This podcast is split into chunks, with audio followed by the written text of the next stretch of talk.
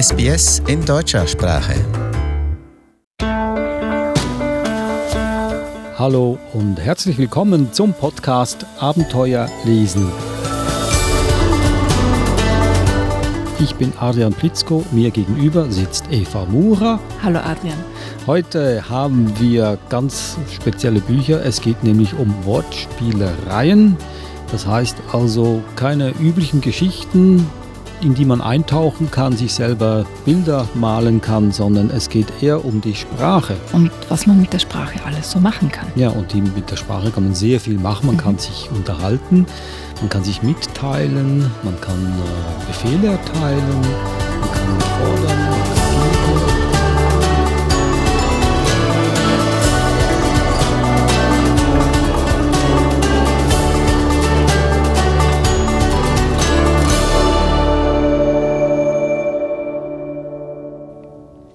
Ich stelle die Bücher gleich mal vor. Und zwar haben wir das erste, da haben wir den Salat in 80 Sprichwörtern um die Welt von Rolf Bernhard Essig. Und von ihm haben wir noch ein zweites Buch, Alles für die Katz. Dann haben wir Wo kann ich das Glück suchen von Heinz Janisch. Und das vierte Buch Am Schneesee von Franz Fürmann. Und auch von ihm hast du zwei Bücher mitgebracht. Das zweite heißt Die dampfenden Hälse der Pferde im Turm von Babel. Nun, die Titel weisen schon mal darauf hin, dass es keine üblichen Geschichten sind, sondern eher, wie gesagt, Wortspielereien natürlich. Fangen wir noch mit dem ersten an. Da haben wir den Salat in 80 Sprichwörtern um die Welt.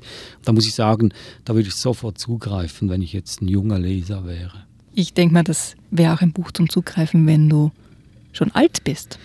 Weil es sind ganz tolle Geschichten drinnen und auch erklärt, wo die verschiedenen Sprichwörter herkommen. Mhm. Dann äh, verlange ich jetzt von dir, fordere ich jetzt von dir, dass du uns ein solches, so, so einen Ausdruck erklärst, woher der kommt. Okay, dann wende ich mich gleich an den Autor und lese quasi die Einleitung vor, weil der erklärt ein bisschen, warum dieses Buch auch zustande gekommen ist. Unser Gemüsehändler hat türkische Vorfahren und sagt, wenn das Pferd nicht die Arbeit machte, würde der Held nicht prahlen können.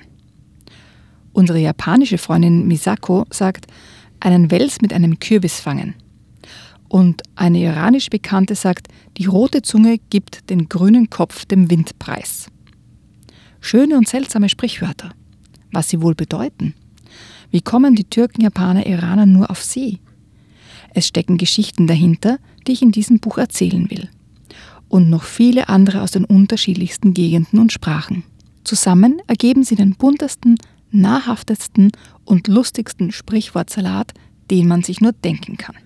Wir selbst haben solche Sprichwortgeschichten auch. Wer nach Deutschland kommt, staunt sicher, wenn wir sagen, die Guten ins Töpfchen, die Schlechten ins Kröpfchen.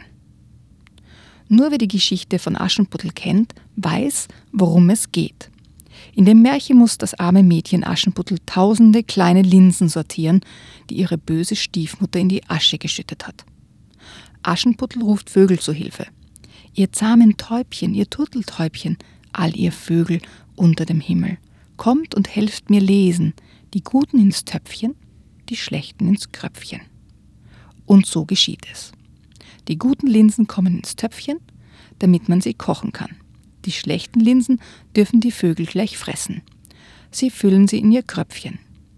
Das ist eine Art Ausstülpung im Hals, wo sie Futter aufheben können, um es ihren Kleinen zu geben. In diesem Buch werde ich also 80 Geschichten aus aller Welt nacherzählen, die Sprichwörter entstehen ließen. Nur ganz wenige habe ich mir ausgedacht, weil sie gleichsam in den Sprichwörtern drinstecken.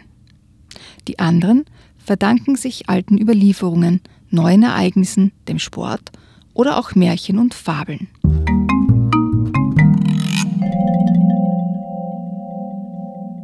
Das war also das Vorwort des Buches. Da haben wir den Salat in 80 Sprichwörtern um die Welt.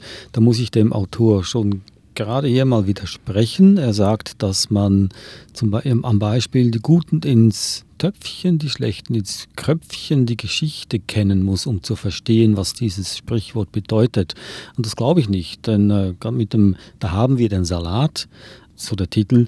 Das weiß ich auch nicht, äh, woher das kommt, aber ich verstehe den Ausdruck. Ich bin damit aufgewachsen und ich weiß, was das bedeutet, wenn man das sagt und wann man dieses Sprichwort anwendet. Und so geht es sicher auch mit allen anderen Sprichwörtern.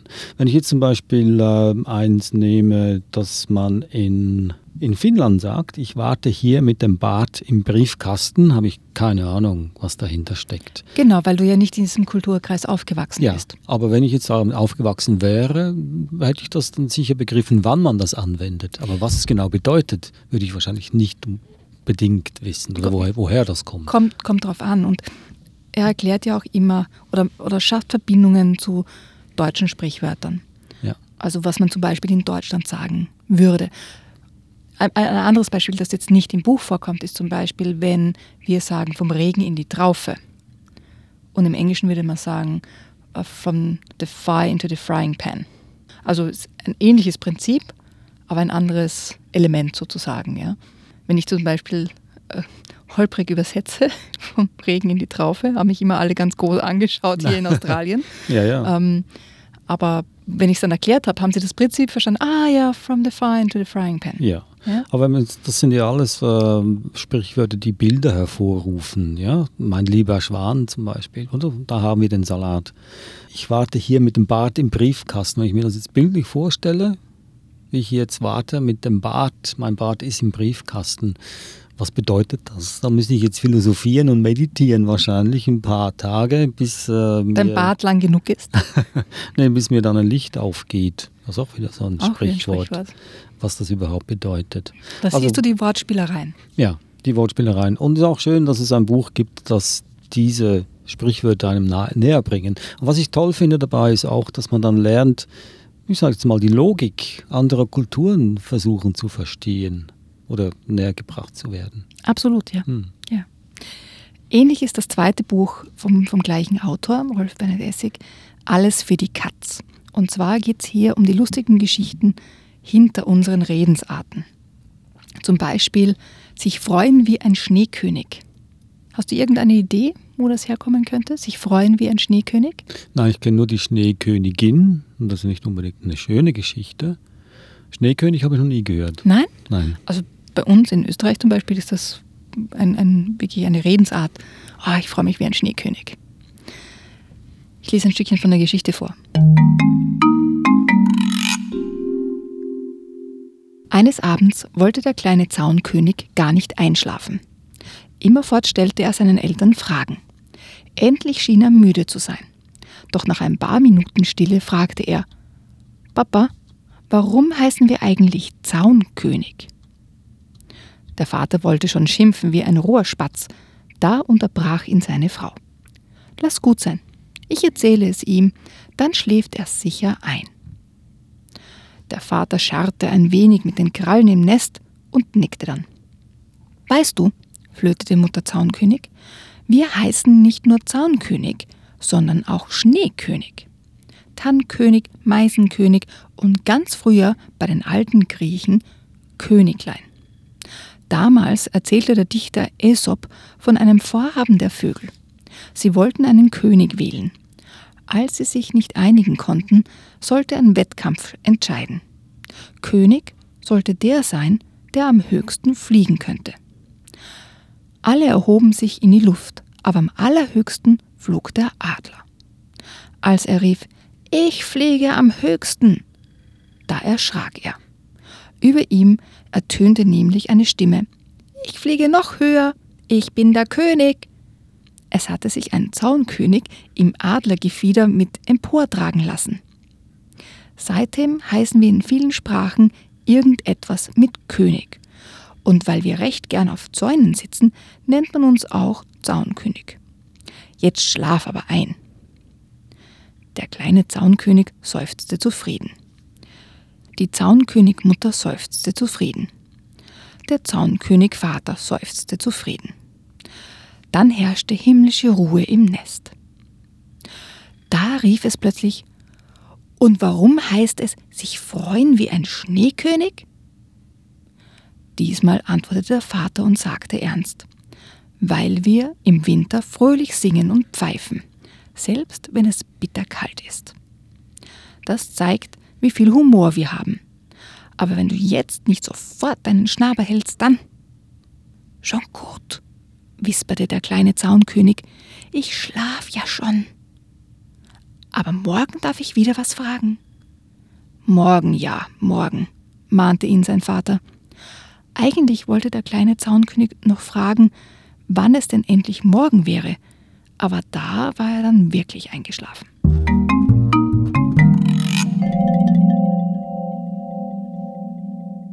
Das war aus dem Buch Alles für die Katz von Rolf Bernhard Essig. Und da geht es auch um Sprichwörter, vorwiegend deutsche Sprichwörter. Mhm, und Redensarten. Und Redensarten. Und wenn wir schon beim Zaunkönig sind, das ist auch ein anderer, ein Wink mit dem Zaunpfahl. Kennst du auch?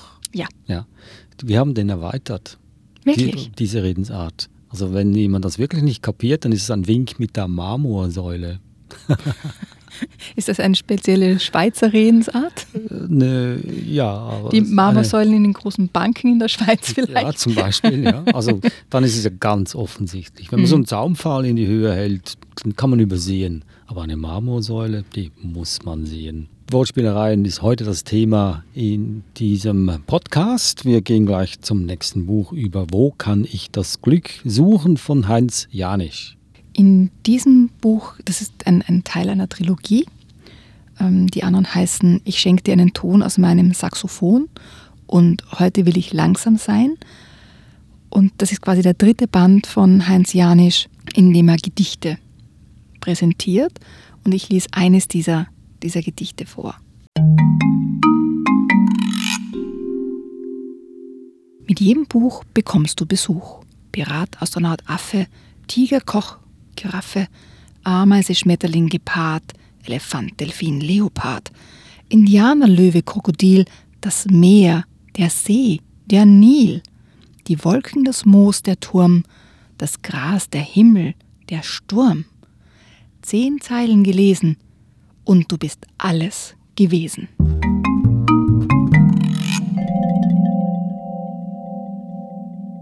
Es war ein Gedicht aus dem Buch Wo kann ich das Glück suchen? Und es gibt ja, das ist jetzt wieder eine persönliche Meinung von mir, es gibt ganz, ganz viele furchtbare Kindergedichte, die ganz grausam langweilig sind. Und ich finde, die Gedichte von Heinz Janisch sind da wirklich eine, eine löbliche Ausnahme. Ab welchem Alter würdest du das Buch den Kindern in die Hand drücken? Hm, ich würde sagen, so ab sechs, sieben Jahren. Ach, ach doch, schon so früh. Ja, Ja. ja, absolut. Weil sie wirklich eine, eine, auch eine Bildersprache quasi hervorrufen und mit Dingen verbinden, die die Kinder ja kennen. Ja, auch die Zeichnungen, die Illustrationen von Linda Wolfsgruber sind sehr kindlich. Mhm. Ja. Ja. Spricht das die Kinder eher an, so eine kindliche Zeichnung, dass sie denken, das äh, hat ein anderes Kind gezeichnet für mich? Ich glaube, es passt einfach auch zu den Gedichten dazu. Ich denke, es muss einfach dazu passen und es passt zu den Gedichten in diesem Buch. Also ein Gedichtband für Kinder ist auch eine Seltenheit, kommt nicht so oft vor. Mhm. Poesie für Kinder. Das war also Wo kann ich das Glück suchen von Heinz Janisch. Das äh, eins, zwei, drei, vierte Buch schon sind wir Ja. jetzt am Schneesee von Franz Fürmann. Ein Buch, das auch wieder mit Wörtern spielt. Und das ist ein Buch, wo man sich auch als Erwachsener anstrengen muss, es gut zu lesen, weil es gibt ganz viele Zungenbrecher in diesem, in diesem Buch. Und kombiniert mit ganz wunderschönen Zeichnungen, die dann den Leser oder die Leserin auch ablenken, weil sie schön gemacht sind, wird das eine wahre Herausforderung. Ich versuche mein Bestes. Okay, gut. Wir haben äh, Verständnis. Danke. Es war einmal ein See, der war immer voll Schnee. Darum nannten ihn alle Leute nur Schneesee. Um diesen Schneesee wuchs Klee, der Schneeseeklee. Der wuchs rot und grün, und darin äste ein Reh, das Schneeseekleereh. Und dieses Schneeseekleereh wurde von einer Fee geliebt, die fast so schön war wie Geserat, der überaus anmutigen Schneeseekleereh-Fee. Diese Fee hatte, wie alle Feen dieser Gegend, 66 Zehen, 65 zum Gehen und einen zum Drehen. Und dieser 66. C war natürlich der Schneesee-Klee-Fee-Dreh-C. Zehen drehen macht schrecklich Spaß. Doch einmal drehte die Fee im Übermut ihren C zu sehr, und da tat der Drehzeh schrecklich weh. Zum Glück wohnte am Schneesee eine weise Frau. Diese weise Frau, eine Heckenhexe mit zwei schrecklichen Hackenhaxen, hockte gerade vor einer Hucke Kräutern, als die kleine Fee gehumpelt kam. Guten Tag, beste Heckenhexe mit den Hackenhaxen. Guten Tag, nette Schneesee-Klere-Fee mit den 66 Zehen. Doch was sehe ich? Du humpelst. Was hast du denn? Da antwortete die Schneesee-Klere-Fee. Schneesee-Klere-Fee CW. GCW oder Dreh-CW? Dreh-CW. Dann ist es nicht schlimm. GCW ist C und hält sich. Doch Dreh-CW kommt und vergeht je. Und wodurch vergeht es? Natürlich durch der Heckenhexe herrlichsten Tee, den hellgelben Schneeseeklere Fedre-CWT. Und einen solchen hellgelben Schneeseeklere Fedre-CWT werde ich dir jetzt brauen.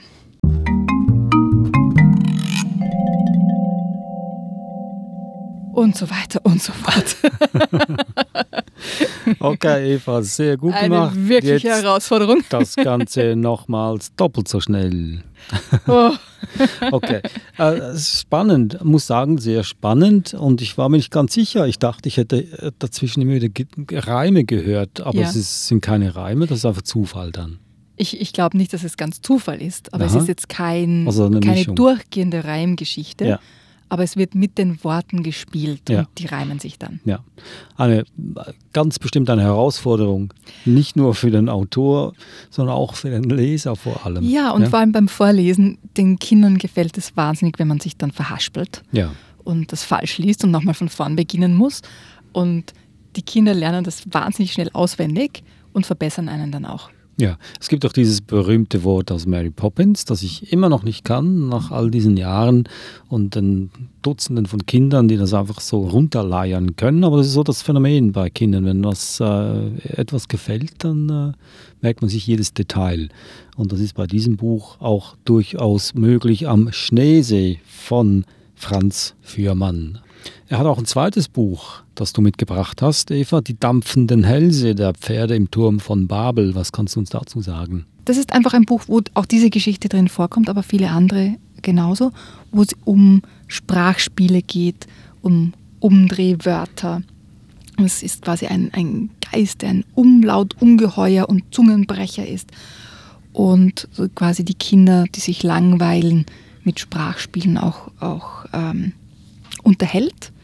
Das macht einfach wahnsinnig Spaß, hier mit den Worten zu spielen, Lautmalereien zu erfinden und mitzumachen. Also auch ein ganz ein tolles Buch, um mit Sprache zu spielen. Ist es eine gute Idee, mit Sprache zu spielen? Unbedingt. Ja? Unbedingt. Was hat das für Vorteile?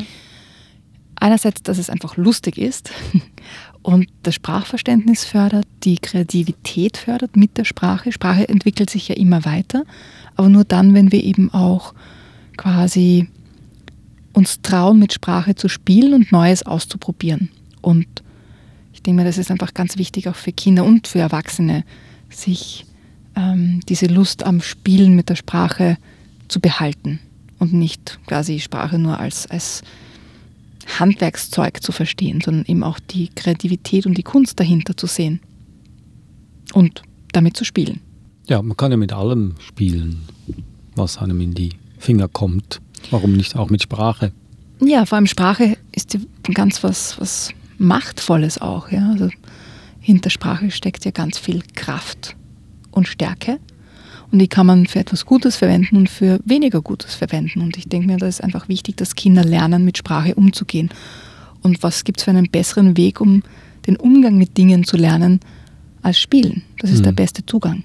Also du willst damit sagen, dass äh, ein, jemand, der sprachgewandt ist, hat eine bessere Durchschlagskraft als jemand, der rumstottert oder halb, halbe Sätze dahin plappert?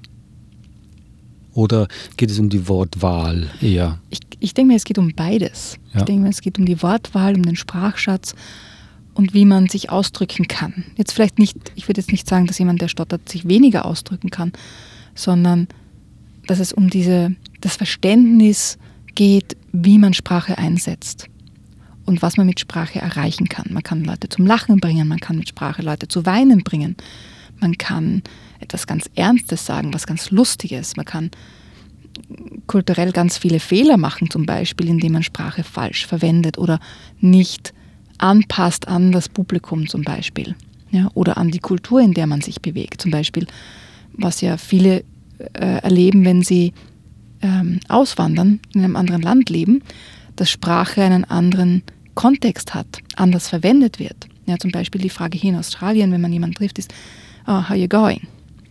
Wie geht's dir oder wie geht's Ihnen? Aber die Antwort, die erwartet wird, ist nicht die gleiche, als wenn ich das jetzt jemanden deutschsprachigen fragen würde. Ja, und das führt dann oft zu Verwirrung.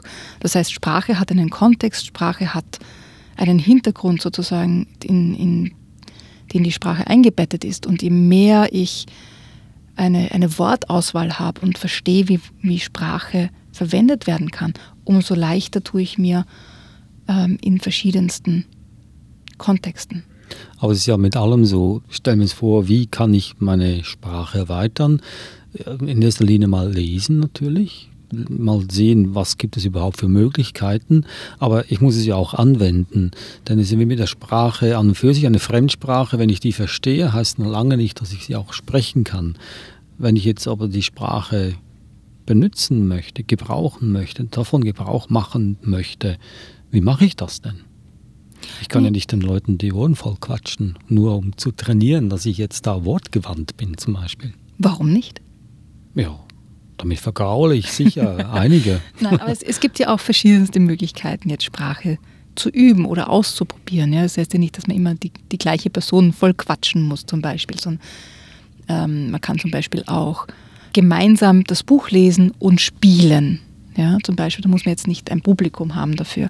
Man kann vor dem Spiegel üben, ein Gedicht aufzusagen, zum Beispiel. Man kann lernen, was eine ganz tolle Übung ist, ähm, sich selbst aufzunehmen und verschiedene Rollen zu sprechen zum Beispiel. Man kann, was wir oft in der Schule machen, dass die Kinder sich ein Theaterstück überlegen mit den Rollenverteilungen und dann diese einstudieren und dann aufführen, wo sie mit der Sprache spielen zum Beispiel. Also es gibt ja ganz viele verschiedenste Möglichkeiten, Sprache anzuwenden, zu verwenden, auszuprobieren. Jetzt mhm. nicht nur, dass man mit einer zweiten Person oder mit mit einer Gruppe spricht. Ich finde es immer wieder faszinierend, wie man äh, ein Thema besprechen kann auf verschiedenste Art und Weise, mit sehr schönen Worten, mit ganz groben Wörtern oder ganz einfach oder ganz kompliziert. Am faszinierenden finde ich es, wenn ähm, einer, ein Redner oder eine Rednerin äh, irgendwas erzählt, erklärt und quasi jeden Satz dreimal sagt, auf drei verschiedene Art und Weisen. Das finde ich immer sehr faszinierend. Damit erreicht man auch ein größeres Publikum. Ja, und, und was ich auch spannend finde dabei, vielleicht ist das etwas, was du auch meinst damit, ist, wenn man ein Wort in unterschiedliche Kontexte setzt. Zum Beispiel, wir haben, meine Kinder und ich haben ein, ein Audiobook angehört. Da ging es um, um Metaphern auch wie, wie Worte jetzt unterschiedlich wirken, wenn man sie mit anderen Worten kombiniert. Und das Beispiel war ähm, Streiten. Wenn ich das Wort Streit oder Streiten mit Krieg assoziiere, kommt etwas anderes dabei heraus in einem Streitgespräch, als wenn ich Streit als einen Tanz mir vorstelle. Das heißt, wenn ich Streit als Krieg sehe, wird es immer ein, ein Aufeinandertreffen von Gewalten sein, um jemanden anderen zu verletzen. Ja, gewinnen um jeden Preis. Das ist, das ist Krieg. Ja, ich will gewinnen. Ganz egal, welche Kosten dir dabei entstehen, ja, ob ich dich jetzt verletzen muss oder nicht mit den Worten. Wenn ich aber Streit als einen Tanz sehe, wo es ein Geben und Nehmen gibt, Ja, auch wenn wir nicht immer gleicher Meinung sind, aber es gibt quasi auch Kompromisse und ist einmal der, einmal der andere, dann hat das eine ganz andere Qualität von Streit. Und das finde ich einfach faszinierend, dass man mit Sprache so viele verschiedene Dinge erreichen und, und bewirken kann mit einem Wort. Und das macht, das macht ja auch die, die Kraft der Sprache aus. Also wer Meister der Sprache werden möchte, sollte möglichst früh damit beginnen und sehr, sehr viel üben und dazu helfen bestimmt die Bücher, über die wir jetzt gesprochen haben. Und ganz viel spielen. Und spielen natürlich ja. auch. Und diese Bücher helfen dabei. Ich werde sie hier nochmals auflisten. Das erste, da haben wir den Salat in 80 Sprichwörtern um die Welt von Rolf Bernhard Essig. Er hat auch ein zweites Buch, Alles für die Katz, und beide sind im, Literatur, im Hansa Literaturverlag erschienen. Dann hatten wir Wo kann ich das Glück suchen von Heinz Janisch, erschienen im Jungbrunnen Verlag. Wir hatten Am Schneesee von Franz Fürmann und Die dampfenden Hälse der Pferde im Turm von Babel, ebenfalls von Franz Fürmann. Beide Bücher im Hinsdorf Verlag erschienen. Das war unser Podcast heute, Abenteuer lesen. Und ich muss sagen, das war wirklich ein Abenteuer, ein Sprachabenteuer. Besten Dank, Eva. Und wenn Sie noch mehr Episoden hören möchten, dann können Sie das tun auf unserer Webseite sbs.com.au-german oder auf jeder Podcast-Plattform. Sie können es auch weiter sagen natürlich. Sagen Sie es Ihrem Freund, Ihrer Freundin, Ihren Eltern, Ihren Kindern, Ihrem Arbeitgeber oder vielleicht sogar Ihrem Nachbarn. Wir hören uns wieder in einer Woche. Bis dahin sage ich Tschüss und danke fürs Zuhören. Ich bin Adrian. Tschüss, Eva. Servus, Adrian.